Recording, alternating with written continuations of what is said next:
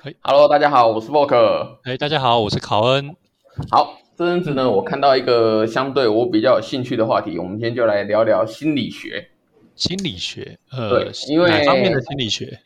因为在公司有没有？其实，呃，在公司的时候，有时候都会遇到一些同事或者一些长官，然后都会发现说自己的生活可能会变得不太喜欢呐、应该说哦从在学、学校的学的是职场心理学吗？呃也没有，什么？我只是我只是要说，因为职场的关系，让我发现说，哦，我在学校可能相对就比较喜欢上学。哦，那可是，在学校的时候，在那个公司的时候，就比较没有这么喜欢上上班。那可能，但上班不喜欢啊。那但是会不会是因为我在公司的那种表现，我的对人际关系的表现不好，然后造成了我其实没那么喜欢上班。哦，对，呃这个那因果的关系还很值得讨论。是，那为了这个人际关系怎么改善？诶，结果我看一看就发现了一个如何用言语操控他人的心理学。哦，这个我知道啊，长官都很会啊。对对对对对，所以我现在就是我就查了一下哦，嗯也看了一个 YouTube 哦，也许大家到时候拿我的一些关键字去查，就可以找到是哪位 YouTube。哦我这边就没有帮他打广告了，但是我就看了一下他的内容，然后它里面总结了如何操控他人心理，他总结了六个，我觉得蛮不错的，所以我今天就是把它列出来，然后也大概说一下它大概是什么感觉，也让我们的听众知道说，呃，如果你今天遇到，不要被人家操控，那你哦真的想操控别人，也想一下怎么样用这样的内容去操控别人。等一下，这样长官会不会讨厌那些不被操控的部下？呃，如何不被操控，又操控他，让他以为他喜欢你？哦，好复杂哦！我预判了你的预判，这种感觉吗？对我预判了你的预判，是不是？所以我们要今天好好认真的听操控他人心理学。呃，我们你现在就是是试图操纵了我？我是被不是被你操纵？你不要操控我，我但是我操控了你，想不想被我操控的操控？哦哦，好复杂，我们还是来听听看你你的介绍好了。好好好，那我们今天就讲讲操控他人心理学，它里面有六个方法去操控别人，哎，嗯六个方法。那我先讲第一个，好，第一个叫做互惠原则。互惠互惠原则，那什么叫互惠原则？我们就有些东西其实直接讲你又无法感受到嘛，但是我们就举举一个举几个例子来听听看嘛？好，就好像你今天如果去 Costco 买东西吃，嗯，哦，你去买东西的时候，你可能不想买，你可能不会想买一些像是什么呃饼干呐，或者是什么、什么汤啊，什么什么热一一热就可以喝的那种汤块。可嗯是有时候他是不是一大排长龙那边试吃嘛？或者说好那边根本就没人排，然后就只有你一个人试吃。你试吃的时候，他就在旁边跟你说：“哦，这个其实不错啊，怎样怎样怎样怎样的。嗯，有时候你真的搞不好想说，哎，口味也没真的这么差啊。那你想说啊，反正他都那么辛苦了，不好意思，你就给他买一包。哦，我好像会有一些有一些店都会这样。对，只当然他如果太难吃，前提太难吃，或者完全不符合你口味，你马上打枪他。但是嗯如果他真的也没这么糟，价格也还好，你真的嗯很有机会跟他买一包。哦，对，这个夜市啊，或者是那种迪化街卖那种年货的，很常有这种行销售的行为。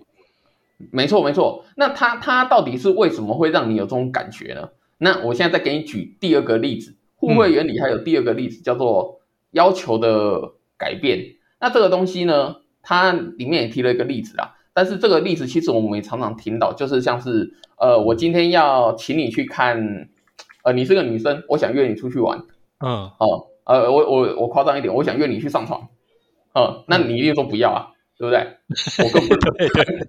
跟你不熟啊，你不要。如果你的车子跟 你的手表是很高级的，我可能会说好哦。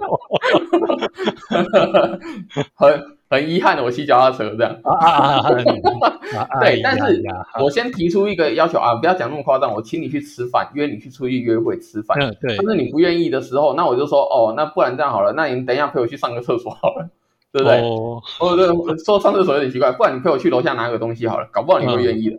就是那种大要求失败，但是我改用小要求，哦，你会觉得这个还蛮常见的。对对方退让了某些东西，你下意识觉得哦，那我也不好意思都不退让点什么。哦哦，那在销售方面，可能做法就是，我今天可能要卖你一个手机，那你手机嗯不买，那我就说，不然你先买个那个手机壳好了。诶，诶为什么要哎买手机壳？等一下，呃，好，没关系，你说。呃呃，不一定手机壳，买个耳机啊，哦呃，充电器啊之类的，嗯有没有？那你可能在进去的时候，你可能买了买，就是想说，哦，好吧，你大要大的那个这么三万块的东西我不买，可是那三百块的东西，不然我就我就搞关一下好了。哦，好，这就是对方推让，你也会跟着推让，这都是互惠原理造成的。所以互惠原理到底是什么？其实是一种亏欠感。哦，呃，你你会觉得对不起对方，你就会人是这样子的，你可能会觉得说，哦，其实我也没有这么高尚吧，但是你有时候会真的会因为我觉得我好像对不起你，所以我是不是应该补偿一点，补偿一下你啊？哦，哎，所以怎么样操纵别人的方式是让对方觉得，哎，好像我好像对不起你哦，啊、所这样子就可以嗯互惠来造成他的影响他的决定。哦，原来如此。没错，所以下次下次遇到想要把的妹子，就要先上去说，要不要跟我嗯 吃个晚饭？对，吃个晚饭，不要是不是？那我们就先去喝杯咖啡吧。哦对不对哦，好，这个要求好像没错。那讲到这个，那其实你现在刚才讲的东西，其实变成第二个原则，呃其实也差不。哦多。第二个原则有点类似，叫做承诺。哦承诺承诺。那对人对承诺这个东西，其实会有一致性的。什么意思呢？啊其实说穿了就是一种得寸进尺啊。诶，嗯呃，这个概念就是工具人，工具人。哦，那哦你请你来我家修电脑，一个正妹叫你去他家修电脑，哦那你修了电脑就去去到他家修电脑了，他就说哇辛苦哎、谢谢你。等一下谢完之后就说，那你来都来了，顺便帮我修一下电视，诶，顺顺便帮我修个水管。那你啊如果我一开始说叫你来修水管，你也想说哦我也不太会啊，水管有点脏啊还是什么的，你就不想来修。哦哼，哦但是你都到人家家里，你可能就想说好吧，反正来都来了。诶，这是没有底线的人吧？这是你说没底线的人是那个女生还是这个呃，被要求的人？都都一样啊，哈 这不就一个愿打一个愿挨吗？但是哦你要这样说也这种组合的。你要这样说也对，但是概念其实是你给他一个小要求之后，他接受之后，下次他会再接受你更大的要求，这就是得寸进尺。那他在我看的那个 YouTube 里面，他其实有一个嗯，实际案例。那我现在讲一个实际案例给你听。好他，的实际案例是指说，他在一个地方，美国，美国的前面不都有一个草草那个草坪很大，对，那他就说，哦，他找了大概二十家人，二十二十户，嗯十户十户做一个单位。他先找前十户，然后跟他说，你可不可以在前面立一个看板，上面写说，请大家开车不要太快。嗯，结果发现大家主普遍性的都拒绝了，哦，哎，因为大家觉得说我我好好的草坪，我为什么要为了大家盖一个奇怪的地板啊？对，然后，但是第二第二组的十个十户啊，他不是这样子，他先给他一个贴纸，嗯。跟他说，你可不可以把这个贴纸有没有贴在你的车子后面？那个贴纸就说，请大家小心开车。哦，哎，这件事情大家就想说，哦，这这倒蛮简单的，贴纸嘛，也别占我空间，大家就愿意贴。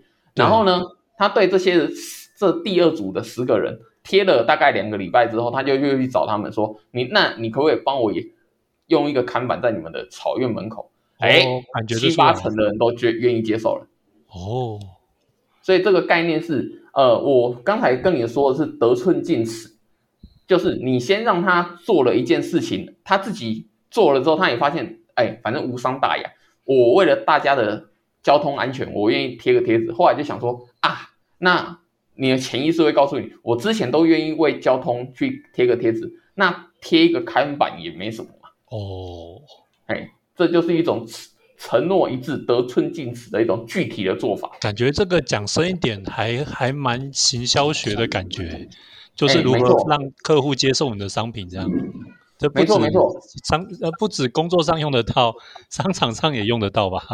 是，所以我那个时候看完这些东西，我有兴趣的点也是因为，像你刚才说的这些东西、这些技巧，如果你换个方式，在某些事情上，是不是我不论是行销还是在我的人际推广之上，其实都可能可以使用到这些技巧的。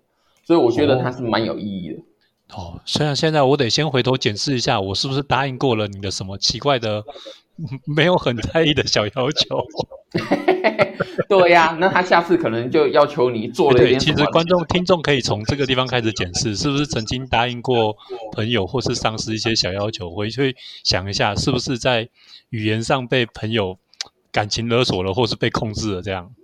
没错，没错。哦好，那我们继续讲。其实好讲到丧尸这个东西啊，丧尸这个上东西丧尸是，是那种僵尸可以用开枪打对对对对对对对对，才不是吧？你竟然顺着我的话讲下来了，叫我好怎么办？没有，因为你讲到丧尸，就让我想说，好，那我先跳一下好了。就是哦丧尸其实是一种权威。那我不知道大家有没有看过这个实验？那这个嗯实验其实我蛮早期的，我在看这个 YouTube 之前我就看过这个实验了。嗯，但是因为我们有些听众应该没听过这个实验，我就大概说一下。在美国有做一个实验哦，就是他想测试说权威到底对人的选择有没有影响。嗯那什么样的人叫权威呢？我现在举几个例子，就是例如你上班，老板就是你的权威；对你爸爸、你妈妈，他是你的长辈，那其实你下意识会觉得他是权威。对政府你会觉得他是权威，或者说好，今天你学的是数学，那数学教授哦哦，或者数某某数学大师、专家，你就觉得他是权威。嗯又或者好，今天你也不是什么，你就只是出去卖吃的好了。有一个人过来跟你说，我在这里已经摆摊摆三十年了，你也会觉得他是权威，因为他是资深人士。对嘿，这些人呢，其实你下意识会听完他的 logo，听完他的 title，你就会觉得说，哦，他是权威。那你有些事情就会被他影响了，只是你自己不自知。哦那外国人也为了这个做了一个实验，他怎么做呢？嗯他做了一个实验，就是他找了一堆人来，找了一堆人来之后，然后他干嘛？他就说：“哦，你们这些人都是随便选出来的，其实嗯所有人都是都是托，都是假的，只有你是真的是被找来的。嗯受试验者对，只有你是受试验者。他就找你这个受试验者说：好，请你坐到一个房间，你当老师，然后另外一个人当学生。哦。嗯，那哦。当学生的人要干嘛呢？他会被关到另外一个房间去，然后他在另外一个房间呢，他就说他就被贴满了一些像是电流伏特的的一些线。哦。啊，他会让你看到哦，我贴了一堆电流伏特的线，然后就叫他坐到另外一个你看不到他的房间，你自己也坐在另外一间房间。好，接着这个我这个权威的权威者就坐在你后面说，呃，你前面有三十个按钮，每个按钮呢按下去呢，它就会对方那边电就会多十伏特。哦嘿，嗯，等一下我就叫你一个一个按。通常呢，我们像实验伏特数对人的影响，对你的说法是这样。其实我是想实验你对我的话会接受到什么程度。嗯，那我也顺势藏自己的实验目的很正常。对，我实事实上这个正常人啊，呃，多少数据我不知道，但是我会告诉你，通常一正常人可能在一百七、一百八就会进入休克，哦哦，再更高甚至有可能人就会死亡。当然是嗯看每个人健康状况，但是通常超过两百五呢，人可能就有死亡的可能。嗯好好，来，接着我就进去，我们就开始做实验了。那这个电线另外一边因为是假的人嘛，其实我们嗯只是录音，你按下多少伏特，就会对应发出什么样的声音而已。哦嗯，所以根本不会有人受伤。好哦，那我们就开始按。一开始大家都谈笑风生嘛，十伏特、二十伏特，我就跟你说，请继续，请继续，请继续，你就一直按按按按，按到一百多的时候，对面已经开始发出的声音是啊，有点痛哎，可不可以不要继续了？嗯这个时候呢，通常受试者会开始就觉得说，哎，这样不太好哎，人家都开始痛了。哦是，不要啊试验受试者的心理承受程度。对，通常这个人呢，假设你是那个按伏特数的人，你会问谁？你会问我，你会问我这个像看起来我会穿的像教授一样，我会跟你说不要怕，这不会有问题，请继续。嗯，然后你就会继续按，对，然后当你按到一个程度，对面甚至开始出现哦不行了，之后你再加福特都没声音，好像已经晕倒或死掉了，你就会哦再一次犹豫，再回头问权威者说：“真的还要按吗？”这个时候我如果又跟你说没问题，这个我们做过很多次，请继续。哎哦，这个问题就来了，大家都有一个简单的概念，就是福特数到一定程度会死人的，而且之前也先跟你教育过，就是到可能到两百以上，人就很有可能死掉。但是呢，所有的受受试者好像九成多都会按到三百伏特。哦，对，就是我告诉你没问题，请继续，嗯，哦哦，你就会继续。哦，人怎么这么盲从啊？对，人就是这么盲从。那因为人会有一种感觉，就是呃，权威说的话是对的，对然后我是照做而已，嗯啊，我不是照做而已。这其实跟另外一个心理学，呃，跟等一下我要提的另外一个心理学也是相同概念。但是人其实比你想象中的更服从你的权威。哦，我觉得我自己也会有这个现象啊。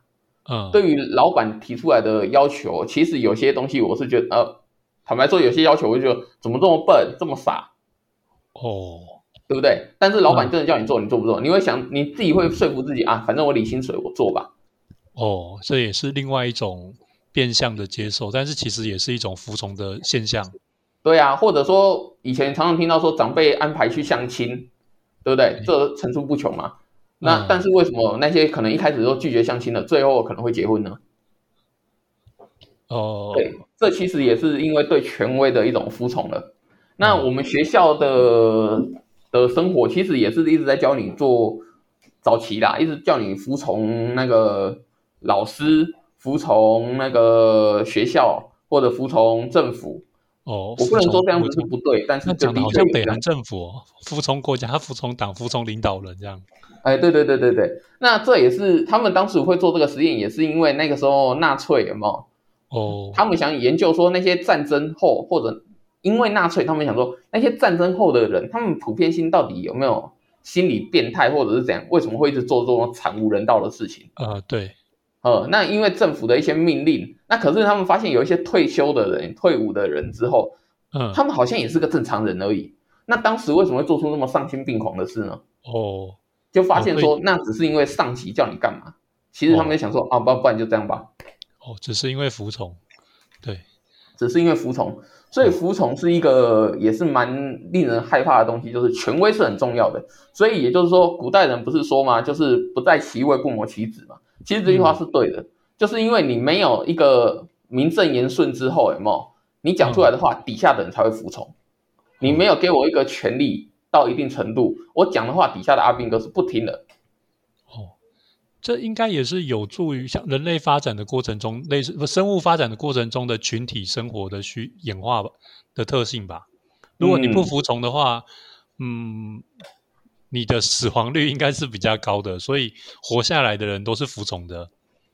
嗯，同意。对你离群之后，你的生存率就是比较低啊。同意。那为了安全考量，在你的潜意识做了这件事情之外，其实这我刚才有提到说，这个跟跟另外一个社会心理学有关系。那我讲一下嗯另外一个社会心理学。好我刚才讲六个嘛，现在已经讲三个，现在讲第四个叫做社会认同。哦，社会认同，其实跟你刚才讲法就很像。社会认同，什么叫社会认同？社会认同就是说，今天你会觉得说大家怎么做，我就该怎么做啊。呃，对啊，呃，那他们也为了这个做了一个实验。咦，很很很有趣吧？就是、呃，今天我找了，又是找了一堆人，他就把它分成不同组。例如，今天跟你在一起只有另外一个男生，哦，就我跟你好了，我们两个人。嗯我一开始就先在受试之前，就先跟你说，哦，我这个人都会癫痫发作，哦，我会癫痫发作，有时候都会休克，很危险。嗯，你就知道我有这个病因嘛，对不对？结果我们真的在做某一个类似跑步的实验的时候，我就突然癫痫发作了，倒在地上了。嗯，那、好，那第二组实验呢，也是类似，但是这次有三个人，我跟另外两位说，哦，我我以前有癫痫呢，哦，我很容易发作。这个时候三个人跑步的时候，我癫痫发作了。另外一组呢，也类似五个人，然后我跟着每个人都说，哦，我以前有过癫痫，跑步我有点害怕。结果五个人跑到一半，我癫痫发作了，倒在那里。哦，你觉得差不多，只有人数不一样。对，只有人数不一样结。果结果的差异会在哪里？结果差异是在于，你觉得我什么时候会被送去医院？呃，应该只有在两个人的时候机会是最高的吗？没错，事实上在两个人的时候，他们当然不是在两个人一组的，他们也是测了好几百组吧。嗯，哦，那这个呢，两个人一组的呢，会来救我，呃，两个哦对方会来救我的几率哦其实高达八十五趴。他人越多越冷漠吗？怎么这么呃这么可可怕？对，三个人的时候就变六十二趴。诶，嗯，然后五个人的时候呢，只剩下三十趴。大家的概念就好像，今天你如果走在路上，你今天走在路上看到有一个阿嬷在路上哦跌倒了，倒在地上不动了，但是周围的人全部都经过，只是看他一边，你也看到那一边。你的如果这附近是完全没人，你看到那个阿嬷跌倒在地上，你通常会想说，我是不是应该扶她起来，或者问她是不是头晕？啊，就是不是非我不可的那种心态嘛？对。但是如果今天是一堆人的情况之下，你会觉得说，哎，大家都没这样做，我是不是不应该去多管闲事啊？原来冷漠跟霸凌也是会集体漠视的，这样是，这是因为一个责任的分散。如果这个东西，呃，救阿嬷的这个责任只有你一个人可以承担的，你就觉得我该做。嗯，如果这个阿嬷应该变成哦，外面旁边几十个人看到啦，不刚嗯不差我一个吧，嗯你就觉得你不应该动手。哦，哦，所以这跟我们刚才权威有点像。我告诉你，你该做，你听了我的，因为责任到我身上了。哦，哦，我是权威，责任到我身上，所以你就觉得无所谓。这这个这样讲就有点有点灰暗了。那种公家机关就是他们也不是踢皮球，只是觉得所有的单位都有责任，那责任就不一定不是自己来扛了，这样，所以他们的效率真的很差。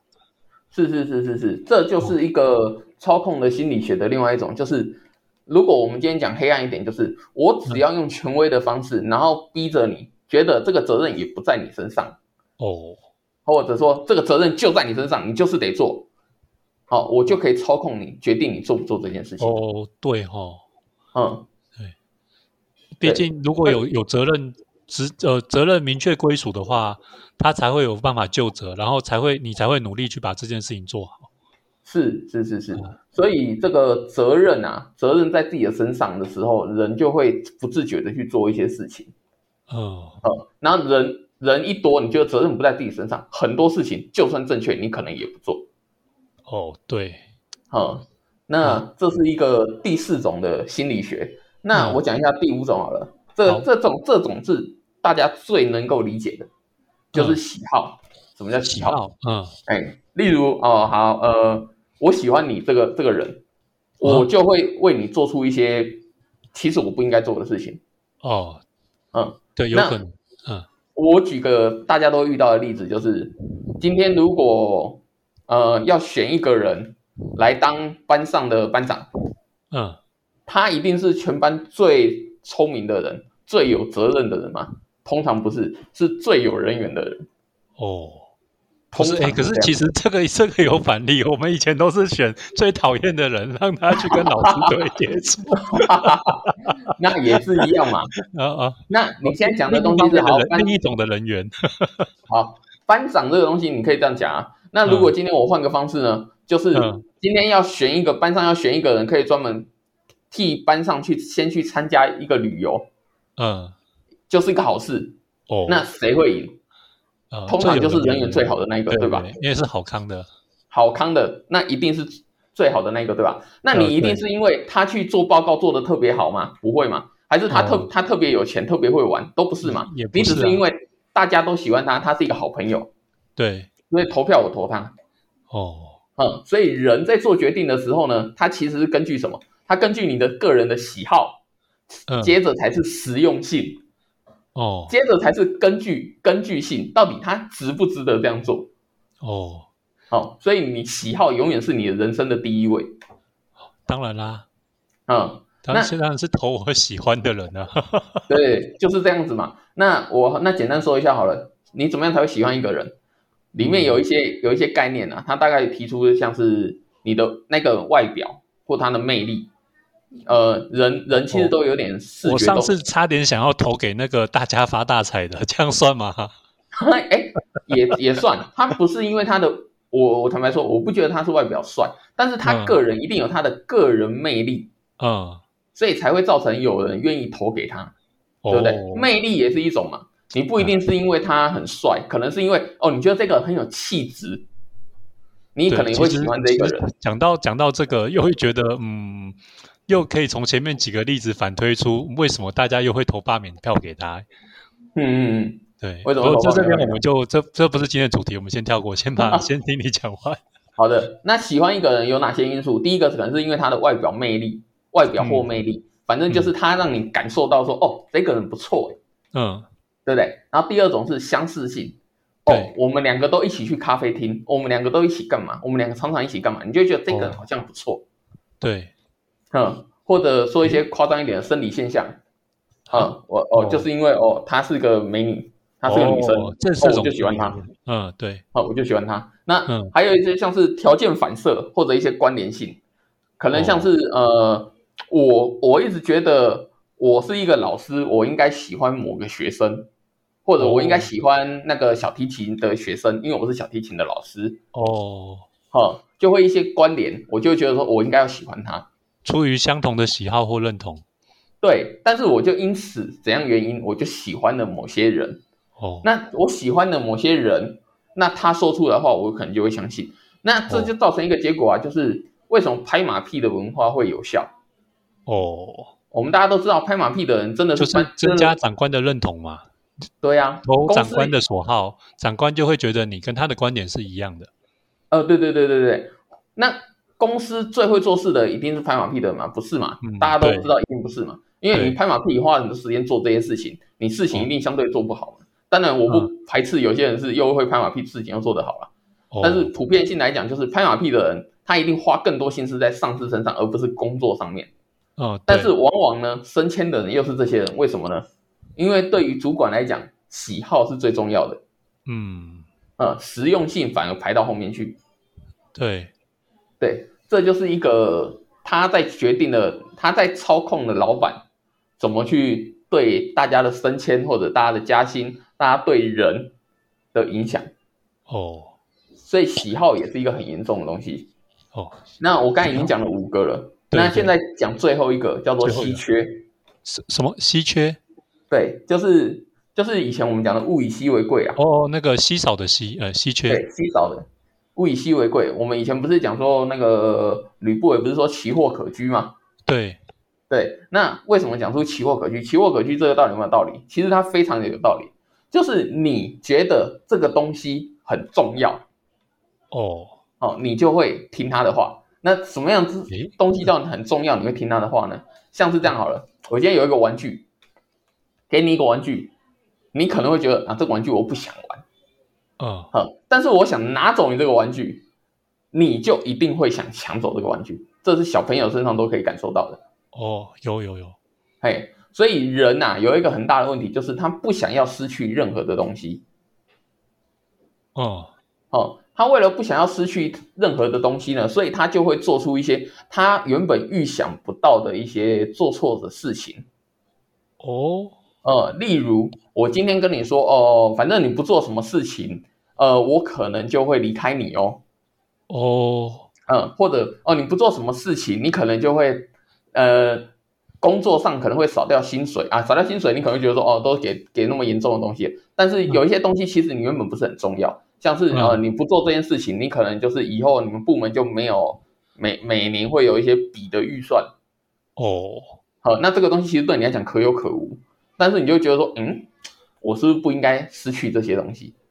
嗯，好，那你就会做出一些听起来比较比较奇特别，对对，就是要让你感受出一个呃，我不应该失去这些东西，那你就会为了我而去做了一些事情。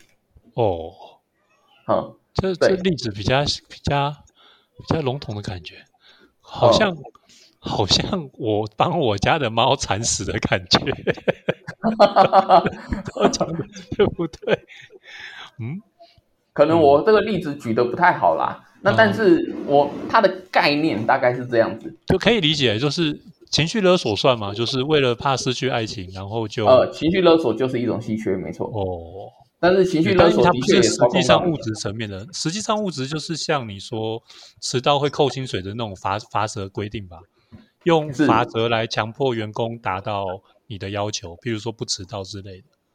是的，是的。所以呢，我是觉得这些东西的的确确对我们的人是很有帮助的。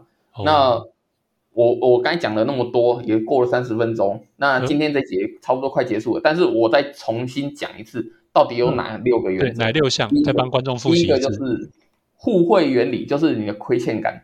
可以影响到人，亏欠感会影响人。第二个是承诺，承诺与一致，就是得寸进尺是有效的。哦，对。第三个是社会认同，社会认同。你的责任如果分散掉的话，或者责任都在你身上的时候，你的就可以操控这个人决定做还是不做。嗯，对。哎，第四个是喜好，观感大于一切。嗯，人会因为喜欢才去考虑它实不实用，或者它根据什么地方在使用，它永远是喜好当第一。哦，对。再来是权威，我会听上司的话，我会听比你厉害的人的话，不喜欢做我也会做。